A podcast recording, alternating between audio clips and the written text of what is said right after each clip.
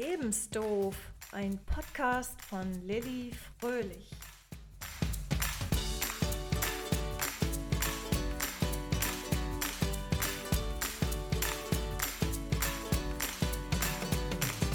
Danke, dass du vorbeihörst. Hole dir Tipps, mit denen du garantiert nicht lebensdoof durchs Leben gehen wirst.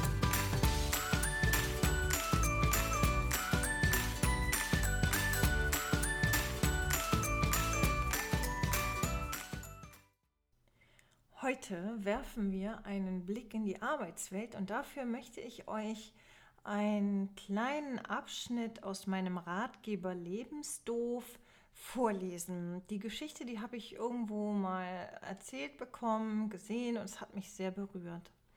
Eine Oma sagte ihrer Enkeltochter, du hast das Gymnasium abgeschlossen. Hier ist ein Ring, den ich vor Jahren gekauft habe. Er ist jetzt schon etwas älter, aber bevor ich ihn dir gebe, fahre zum Juwelier und sag, dass du ihn verkaufen willst und frage, wie viel sie dir dafür bieten. Die Enkeltochter ging zum Juwelier, kehrte zu ihrer Oma zurück und sagte, sie boten mir 1000 Euro, weil er ziemlich abgenutzt aussieht. Die Oma sagte, bring ihn zum Pfandhaus. Die Enkeltochter ging ins Pfandhaus, kehrte zu ihrer Oma zurück und sagte, das Pfandhaus bot mir nur 100 Euro an, weil es ein alter, wertloser Ring ist. Die Oma bat ihre Enkeltochter, jetzt zu einem Antiquitätenhändler zu gehen und ihm den Ring zu zeigen. Die Enkeltochter brachte den Ring zum Antiquitätenhändler, kam zurück und sagte ihrer Oma, er bot mir 100.000 Euro dafür weil es sich um eine Rarität handelt, die bei Sammlern sehr gefragt ist. Nun sagte die Oma zu ihrer Enkeltochter, der richtige Ort schätzt dich auf die richtige Art und Weise. Wenn du nicht geschätzt wirst, sei nicht böse, es bedeutet nur, dass du am falschen Ort bist. Diejenigen, die deinen Wert kennen, sind diejenigen, die dich schätzen. Bleibe niemals an einem Ort, an dem niemand deinen Wert sieht. Ja, das ist nur ein kleiner Einblick in meinen gleichnamigen Ratgeber Lebensdorf. Kommen wir zum heutigen Thema. Kennst du das? Du arbeitest als Azubi in einer Firma und hast das Gefühl, du wirst nicht wertgeschätzt? Du musst blöde Arbeiten übernehmen, Kaffee kochen, Botengänge machen oder dann arbeiten, wenn die Festangestellten keine Lust dazu haben? Ich habe bei meinem ältesten Sohn ein halbes Jahr lang zugeschaut, wie er, ich nenne es mal vorsichtig, versklavt wurde als Auszubildender und ich kann dir nur sagen, mir hat das Herz geblutet. Nein, Mama, bitte misch dich nicht ein, ich schaffe das, waren seine Worte und Ihm zuliebe habe ich mich zurückgehalten, aber das Ende vom Lied war, er ist nach einem halben Jahr zusammengebrochen. Und warum? Er hatte mit 17 seine Ausbildung in einer europaweiten Restaurantkette angefangen und musste Nacht- und Frühschicht im Wechsel arbeiten. Das musst du dir mal auf der Zunge zergehen lassen. Der hat teilweise bis 2 Uhr morgens gearbeitet, fuhr dann mit dem Nachtbus zwei Stunden durch die Stadt, kam um 4 Uhr zu Hause an, musste noch eine Stunde lang seine Systeme runterfahren und fiel dann um 5 Uhr ins Bett. Um 7 Uhr musste er aber wieder aufstehen, denn um 8 Uhr fing seine Frühschicht an. Das hat der Restaurantleiter ganze sechs Monate mit ihm gemacht. Als mein Sohn sich dann eine Woche Urlaub nehmen wollte, hat sein Chef ihm den Urlaub verweigert. Interessant, oder? Ähm, ja, mein Sohn war eine tolle Aufsichtskraft, wie so viele Azubis. Er war billig und willig und dann ist mein Sohn einfach zusammengeklappt. Ist auch klar, ihm fehlte jede Menge Schlaf und Erholung. Und das war auch dann der Moment, in dem ich meine Füße nicht mehr stillgehalten habe. Ich habe mich mit der Zentrale in Bonn ähm, telefonisch in Verbindung gesetzt und habe das Unternehmen auch bei der Industrie- und Handelskammer gemeldet. Was war hier schiefgelaufen. Abgesehen von der mangelnden Wertschätzung Und was ist der Unterschied zwischen Handwerkskammer und Industrie- und Handelskammer? Darüber möchte ich heute reden. Die Deutschen lieben Gesetze, das wissen wir ja bereits, macht vieles einfacher, alles leider nicht. Aber eines gilt für alle, und da ist es egal, ob du Azubi bist oder Angestellter, zwischen dem Ende einer täglichen Arbeitszeit und dem Beginn einer neuen täglichen Arbeitszeit müssen zwingend mindestens elf Stunden ununterbrochene Ruhezeit liegen. Das ist in Paragraph 5 Absatz 1 Arbeitszeitgesetz geregelt und das gilt auch beim Schichtdienst. Hat man Spät- und Frühdienst im Wechsel, müssen innerhalb der beiden Schichten wieder elf Stunden Ruhezeit liegen. Das gilt natürlich auch, wenn du ein Praktikum machst. Ähm, drei von meinen Kindern sind mit dem Thema schon durch. Als nächstes ist meine Tochter dran mit dem Berufspraktikum. Und da stellt sich die Frage, darf sie wirklich acht Stunden arbeiten, wie das bei einem Azubi der Fall ist? Und auch dafür hat der Deutsche Gesetze geschaffen.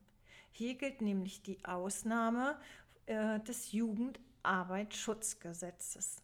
Mit 14 gelten Jugendliche in der Regel noch als Kind. Ich weiß, das äh, wollen die 14-Jährigen in der Regel dann nicht hören, aber nach dem Arbeitsrecht behandelt man die Menschlinge bis zum 15. Lebensjahr tatsächlich als Kinder. In einem Schülerpraktikum dürfen sie trotzdem 35 Stunden die Woche und 7 Stunden am Tag beschäftigt werden. Bist du bereits zwischen 15 und 18 Jahre alt, darfst du maximal 8 Stunden pro Tag arbeiten, allerdings nicht länger als 5 Tage pro Woche. Und die zwei Ruhetage müssen sogar hintereinander erfolgen. Durchgehend? Musst du durchgehend arbeiten? Nein. Es gibt eine Pausenregelung, die auch eingehalten werden muss. Musst du zum Beispiel viereinhalb bis sechs Stunden arbeiten, steht dir danach eine Pause von 30 Minuten zu. Ab sechs Stunden muss die Ruhepause sogar 60 Minuten betragen. In meinem Minijob bei der Behörde kannte ich eine Azubine, die da ihre Ausbildung gemacht hat. Sie war süße 16 und musste mittags tatsächlich 60 Minuten Mittagspause machen. Mm, in der Regel dürfen Jugendliche nur zwischen 6 und 20 Uhr arbeiten. In einigen Branchen, wie zum Beispiel in der Gastronomie oder auch im Schaustellergewerbe, gibt es allerdings Ausnahmen. Jetzt gibt es Leute, die überlegen, was ist denn ein Schausteller? Ähm, kann ich dir auch ganz fix erklären, falls du es nicht weißt. Ich kannte den Begriff damals, als ich mit der Schule fertig war, nicht. Ein Schausteller ist der Betreiber von Jahrmarkt- oder Kirmesgeschäften. Also das können Karussells sein, Riesenräder, Achterbahnen, Autoscooter oder eben auch Leute, die in diesen Fressbuden arbeiten. Aber es können auch Musikaufführungen oder andere Vorstellungen sein, die dann von diesen Schaustellern äh, durchgeführt werden. Ja, dann gibt es natürlich auch noch die mehrschichtigen Betriebe, wie zum Beispiel in der Autoindustrie. Dort werden in drei Schichten fleißig Autos gebaut. Und hier darf sogar bis 23 Uhr gearbeitet werden, auch als Azubi. Und Bäcker sowie Konditoreien dürfen ihre Azubis auch schon um 5 Uhr in die Backstube einladen, wenn man es so nennen möchte. Ähm, oder wenn sie bereits 17 Jahre alt sind, dann dürfen sie auch schon um 4 Uhr morgens anfangen. Wahnsinn, oder?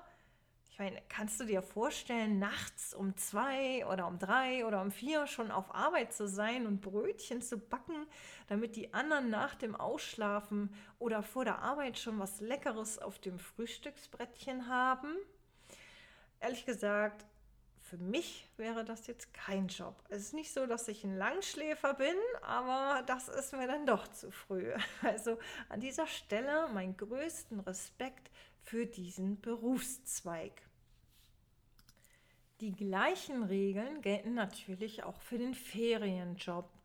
Leichte Arbeiten sind bereits mit 13 Jahren schon erlaubt. Also wenn du 13 Jahre alt bist und willst dir ein bisschen Geld dazu verdienen, dann kannst du das mit Winterdienst oder Gartenarbeit machen. Finde ich jetzt sehr erstaunlich, denn Gartenarbeit kann ganz schön schwere Arbeit sein. Aber gut, das ist tatsächlich erlaubt. Mm, was ist noch erlaubt? Also wenn du 13 bist, darfst du auch als Haushaltshilfe arbeiten oder Prospekte und Zeitungen austragen. Du darfst Haustiere betreuen oder Kinder ne, als Babysitter. Und du darfst auch Nachhilfe geben. Ja, ich bin mir sicher, mittlerweile kann man auch in den Social-Media-Kanälen in dem Alter schon Influencer werden. Instagram, Facebook, TikTok darf man ja bereits mit 13 Jahren nutzen. Ja, aber machen wir uns nichts vor. Die Jugendlichen, die ich kenne, sagen immer, Facebook ist was für Boomer. ich selber kannte den Ausdruck nicht. Okay, also hier sitzt also ein Boomer vor dem Mikrofon. Nein, bin ich nicht, bin ich tatsächlich nicht, weil die offizielle Definition für den Boomer ist ein alter, spießiger Mensch, der das Denken der 50er Jahre hat und so ein veraltetes Weltbild mit wenig Ahnung vom Internet und wenig Toleranz anderen Menschen gegenüber. Mm, das bin ich definitiv nicht. Facebook ist also eher nichts für die Generation Z, also diejenigen, die zwischen 2000 und 2020 geboren wurden. Aber Social-Media-Kanäle gibt es ja diverse äh, und von daher denke ich mal, wird sich auch da etwas finden. Kommen wir jetzt nochmal zurück äh, zu unserem Beispiel, zu unseren Sklavenjobs. Glaub mir, wenn mir jemand vor 30 Jahren gesagt hätte, bleibe niemals an einem Ort, an dem man deinen Wert nicht schätzt, nicht sieht, nicht erkennt, ja, dann wäre ich auch nicht auf so viele Sklavenjobs reingefallen. Und ich kann dir sagen, ich habe mich ordentlich ausnutzen lassen. Ich könnte wahrscheinlich einen ganzen Podcast nur mit Geschichten füllen, die ich in der Arbeitswelt erlebt habe. Ja, relativ am Anfang dieser Episode habe ich noch die Handelskammer ins Spiel gebracht. Auch die möchte ich dir nochmal ähm, erklären. Die Industrie- und Handelskammer, ganz liebevoll auch IHK abgekürzt, ist ein Zusammenschluss von vielen Unternehmen und Betrieben von ganz verschiedenen Wirtschaftszweigen. Und die Firmen haben dadurch ein sehr großes Netzwerk und können sich gegenseitig unterstützen. Die IHK wurde tatsächlich schon 1870 gegründet und mittlerweile haben wir in Deutschland 79 IHKs. Und äh, die bieten auch ganz viele Fortbildungen an in Sprachen, Wirtschaft und anderen Feldern. Mm, und die kann man tatsächlich auch als Nicht-Mitglied besuchen. Es kann sein, dass es dann vielleicht etwas teurer wird, aber es ist oftmals doch noch sehr erschwinglich. Ich selbst habe schon mehrfach Kontakt zur IHK in Hamburg gehabt. Ähm, dort findest du zum Beispiel eine Lehrstellenbörse für die Suche nach einem Ausbildungsplatz. Während der Ausbildung kann man sich bei Problemen natürlich auch an die EHK wenden. Die Mitarbeiter da checken deinen Ausbildungsvertrag für dich. Sie schlichten Streitigkeiten und nehmen am Ende deiner Ausbildung auch deine Prüfung ab.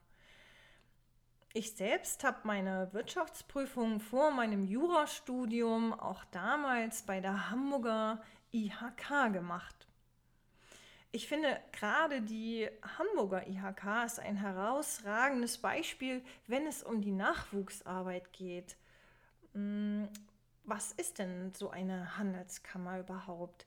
Die Handelskammer ist eine öffentlich-rechtliche Körperschaft Ups, was ist das denn?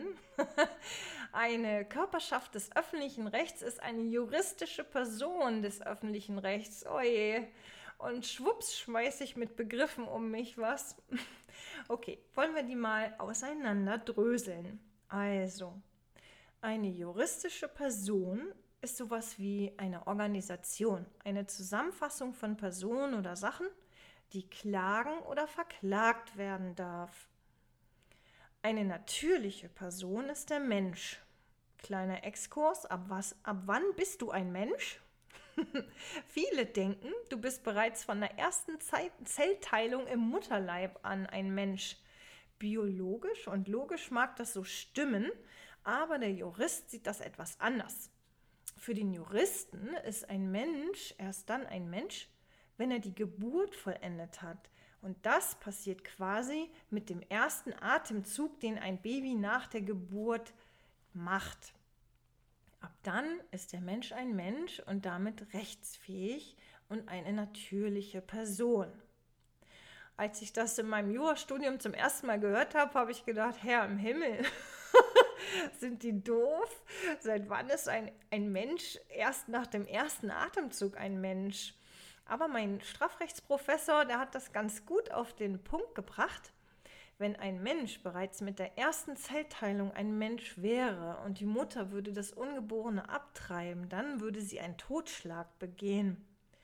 Auch für den durchführenden Arzt wäre das ziemlich problematisch. Und, oder wenn jemand eine Schwangere verletzt und das Kind kommt dann tot zur Welt, dann wäre das ein Totschlag.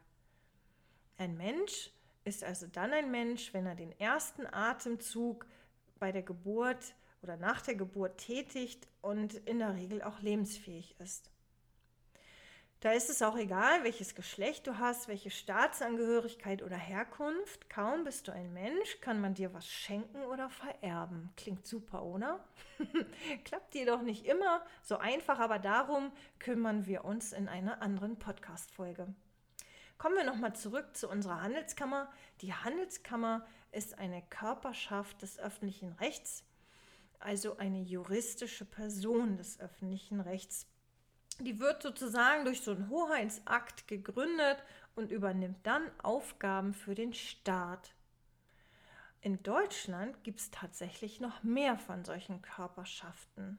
Hast du eine Idee, welche das sind? Na, ich zähle dir mal welche auf. Zum Beispiel können das Ortskrankenkassen sein, Handwerkskammern, Hochschulen, Sparkassen oder auch die öffentlich-rechtlichen Rundfunkanstalten wie zum Beispiel das ZDF, das zweite deutsche Fernsehen. Kommen wir also jetzt nochmal zur Handwerkskammer, die hatte ich ja auch schon erwähnt. Die Handwerkskammer ist auch eine Körperschaft des öffentlichen Rechts, genauso wie die IHK. Die Handwerkskammer kümmert sich ebenfalls um ihre Mitglieder. Das sind dann meistens Betriebe, die in der Handwerksrolle eingetragen sind. Oh, und schon wieder kommt da was Neues ins Spiel. ähm, die Handwerksrolle ist ein Verzeichnis. Und in diesem Verzeichnis werden ganz bestimmte Handwerke eingetragen, die müssen da sogar eingetragen werden. Welche Berufe das genau sind, das kann man in der Handwerksordnung nachlesen. Dazu gehören dann zum Beispiel Maurer, Ofenbauer, Zimmerer, Dachdecker, der Steinmetz mm, oder auch noch andere. Legst du jetzt zum Beispiel als Töpfer oder als Dachdecker nach deiner Ausbildung ähm, noch eine Ausbildung zum Meister hin und legst dann eine Meisterprüfung ab, dann musst du dich zwingend in die Handwerkskammer eintragen lassen. Das kostet auch Geld. Äh, es gibt natürlich auch Handwerke, die sind zulassungsfrei und die müssen nicht in der Handwerksrolle eingetragen werden. Auch das kann man nachlesen. Dazu gehört dann zum Beispiel der Fliesenleger oder der Raumausstatter. Ähm, ist so ein Betrieb kein Mitglied bei der Handwerkskammer, dann ist er automatisch bei der IHK anzumelden. Ein Restaurant gehört zur Gastronomie und damit auch zur IHK. Nun kommen wir also über Umwege wieder zurück zur Geschichte meines Sohnes. Die IHK war damals zuständig für das Problem, das ich mit seinem Ausbildungsrestaurant hatte. Ja, nun hatte ja mein Sohn noch ein zweites Problem. Nicht nur die Missachtung von Ruhepausen, sondern auch den Urlaub, den man ihm streichen wollte. Und damit sind ja auch ganz oft Angestellte äh, konfrontiert. Ne? Man bucht einen Urlaub oder möchte auch so sich einfach zu Hause erholen. Äh, und dann stellt sich die Frage, wann darf so ein Betrieb denn überhaupt den Urlaub streichen? Schauen wir uns doch mal an, wofür der Urlaub überhaupt gedacht ist. Ist logisch, denkst du dir, zum Erholen und hast, dann, hast damit auch recht. Urlaub ist bezahlte Freizeit. damit du deinen Akku wieder aufladen und deine Arbeitskraft voll einsetzen kannst. Bist du also einmal im Urlaub, braucht auch kein Arbeitgeber angeschiedert kommen und dir irgendwelche Arbeiten aufbürden, weil du unersetzbar bist. Er darf dir vielleicht noch einen Cocktail an den Strand beamen, aber er darf dich nicht permanent anrufen und in deiner Erholung stören. Er darf auch nicht von dir verlangen, dass du seine Mails weiter in deinem Urlaub für ihn beantwortest. Nehmen wir also mal an, du bist Azubi und hast am Anfang des Jahres festlegen müssen, wann du im Jahr Urlaub nimmst. Im August scheint bereits kräftig die Sonne und du kannst deinen Urlaub kaum noch erwarten. Der Ballermann ruft, vielleicht auch die Berge in Österreich, völlig egal. du hast Urlaub genommen, er ist schon Anfang des Jahres genehmigt worden und kaum ist der August da, sagt dein Chef dir, du kannst zu Hause bleiben und jeden Tag weiter fleißig auf Arbeit gehen. Du bist so ein netter Azubi und dein Kaffee schmeckt am besten, darum kann er einfach nicht auf deine Arbeit verzichten. Ist das korrekt? So ein Urlaub, und das gilt nicht nur für Azubis, darf nur unter strengen Regeln verweigert werden. Auch dafür gibt es ein Gesetz. Yippie! Irre, oder? Ja. Ehrlich, es gibt ein Bundesurlaubsgesetz. Ähm, ja, also wunder dich nicht, was es alles für, für Gesetze gibt. Es gibt zum Beispiel auch ein Bestattungsgesetz oder ein Gesetz, wie, wie Tiere beerdigt werden müssen. Das nennt sich dann das tierische Nebenproduktbeseitigungsgesetz. Also da, da gibt es so einige ganz interessante Sachen. Ähm, ja, okay, widmen wir uns wieder dem Bundesurlaubsgesetz. Wie, wie wichtig ist es, wenn dein Chef nicht auf deinen Kaffee verzichten kann? Oder wie wichtig ist es, wenn dein Chef keinen Ersatz für dich hat?